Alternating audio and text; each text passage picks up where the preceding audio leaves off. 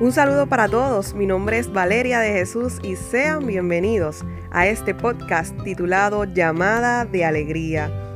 Lo que doy es porque lo he recibido de Jesús y el gozo y la alegría que Él me ha dado no la he encontrado en ningún otro lugar.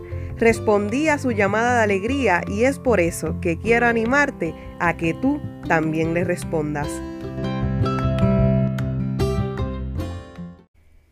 ¿Qué es la que hay, Corillo? Espero que se encuentren súper bien. Esta que les habla es Valeria de Jesús. Y sean bienvenidos a este nuevo episodio del podcast llamada de alegría. Comenzamos un nuevo mes, un mes muy especial para mí porque no tan solo cumplo años, sino que el mes de nuestra Madre María. Así como celebramos en este mes el famoso Día de las Madres, también celebramos a nuestra Madre del Cielo, a la llena de gracias, a la Reina de todos los santos, aquella que dijo que sí. Y estamos muy contentos y agradecidos pidiéndole al Señor que este mes sea de mucha bendición para nuestra casa y para nuestra familia. Antes de comenzar, me gustaría extender una invitación para que me sigan en las redes sociales del podcast, tanto en Facebook como en Instagram. Aparezco bajo el nombre Llamada de Alegría. Les digo que ahí hay publicaciones, videos reflexivos, pensamientos, frases de santos música católica, dinámica y otras cosas más. Y como muchos de ustedes saben, los hermanos de Testigos de la Fe hace poco me hicieron una entrevista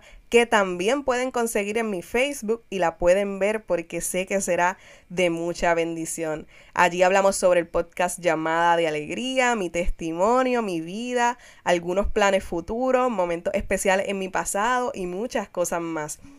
Como ustedes saben, pues las redes sociales son una plataforma que a través de la distancia nos permite conocernos, comunicarnos y crecer como comunidad de fe. Así que te invito a que me sigas tanto en Facebook como en Instagram. Y dicho esto, ahora sí comenzamos con el episodio de hoy y les pido de manera especial que se queden hasta el final porque les aseguro que Dios tiene un mensaje especial para cada uno de nosotros.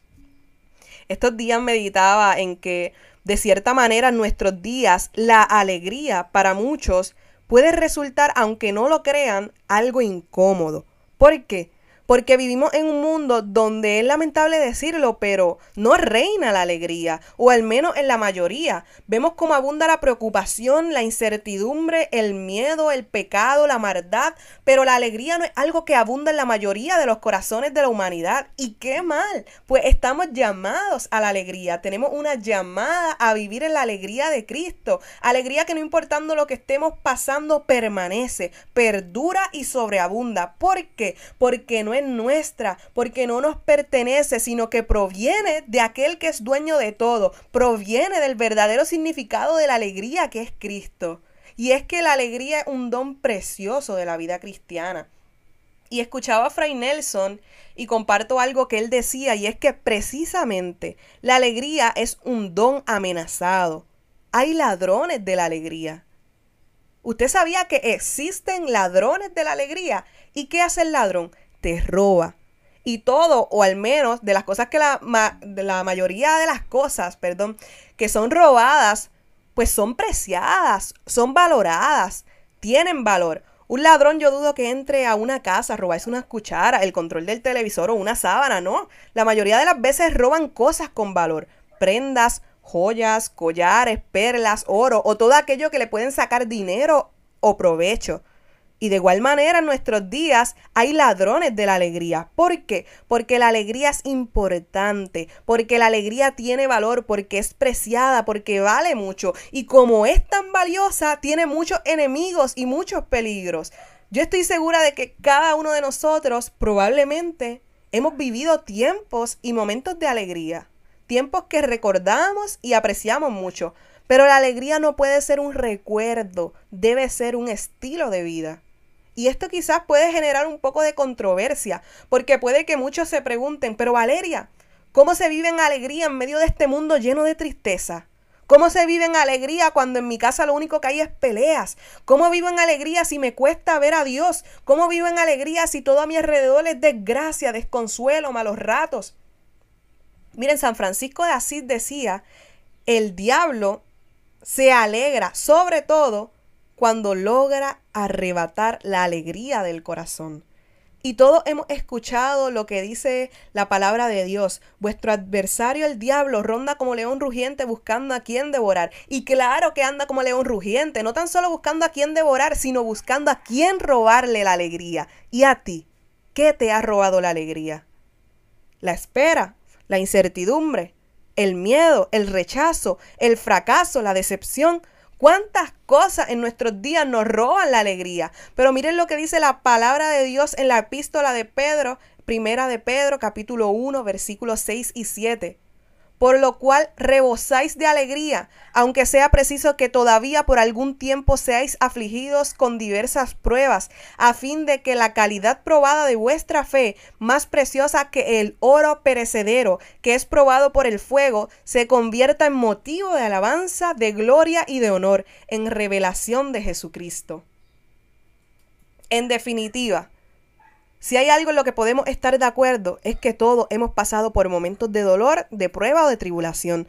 Pero en medio de esos momentos debemos recordar que comparados a la eternidad son cortos y en muchas ocasiones necesarios, porque muchos hemos salido fortalecidos de la prueba, hemos salido renovados con nuevas fuerzas, con madurez y crecimiento espiritual. Pero hoy este versículo que acabamos de leer nos invita a que por ahora nos regocijemos en la alegría. Rebosemos de alegría aunque por algunos tiempos seamos afligidos por ciertas pruebas. ¿Y cuál es esa alegría? ¿De dónde proviene esa alegría?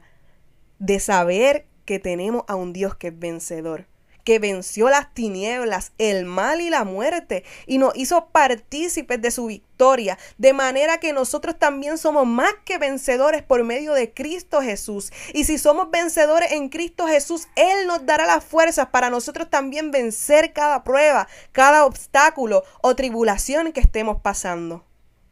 No permitas que ningún ladrón te robe la alegría.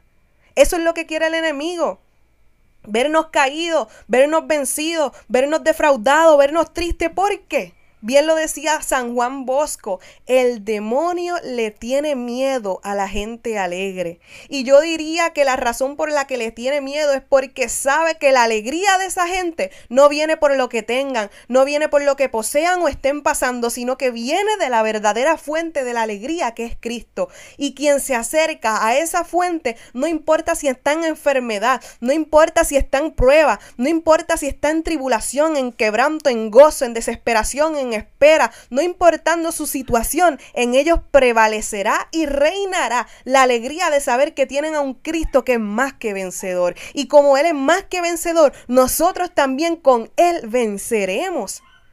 Así que no importando lo que estés pasando, no importando dónde te encuentres, no importando lo que esté pasando con tu familia en estos momentos, ahora mismo te invito a que puedas repetir estas palabras soy más que vencedor en Cristo Jesús. Soy más que vencedora en Cristo Jesús. En mi batalla, en mi prueba, en mi situación, no estoy sola. Dios está conmigo. En mi enfermedad, en mi quebranto, en mi preocupación, no estoy solo. Dios está conmigo. En medio de mi duelo, en medio de mi tristeza, Él es mi socorro. Él es mi esperanza. Él es mi fortaleza.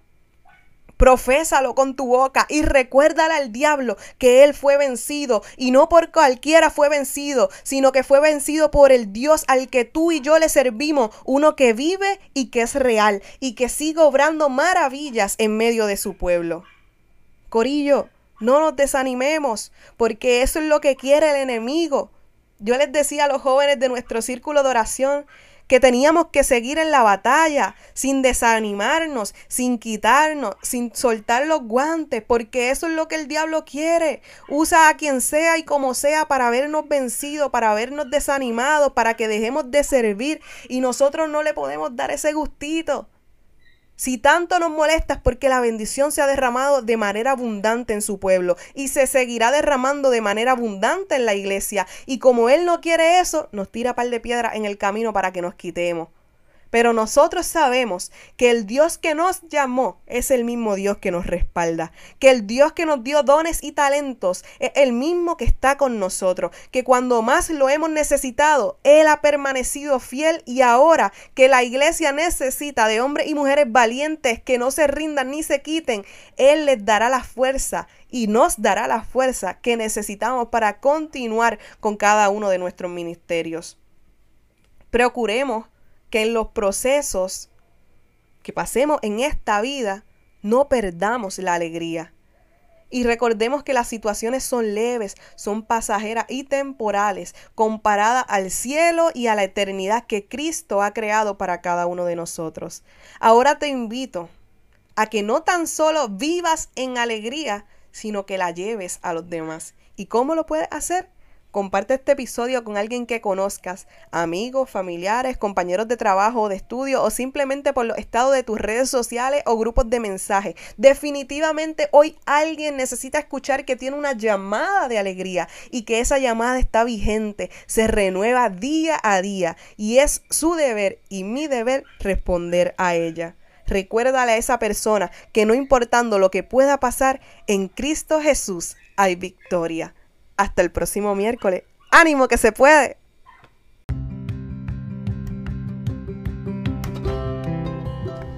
Y recuerda, si nadie te lo ha dicho hoy, Jesús te ama. Él te hace una llamada y está esperando tu respuesta.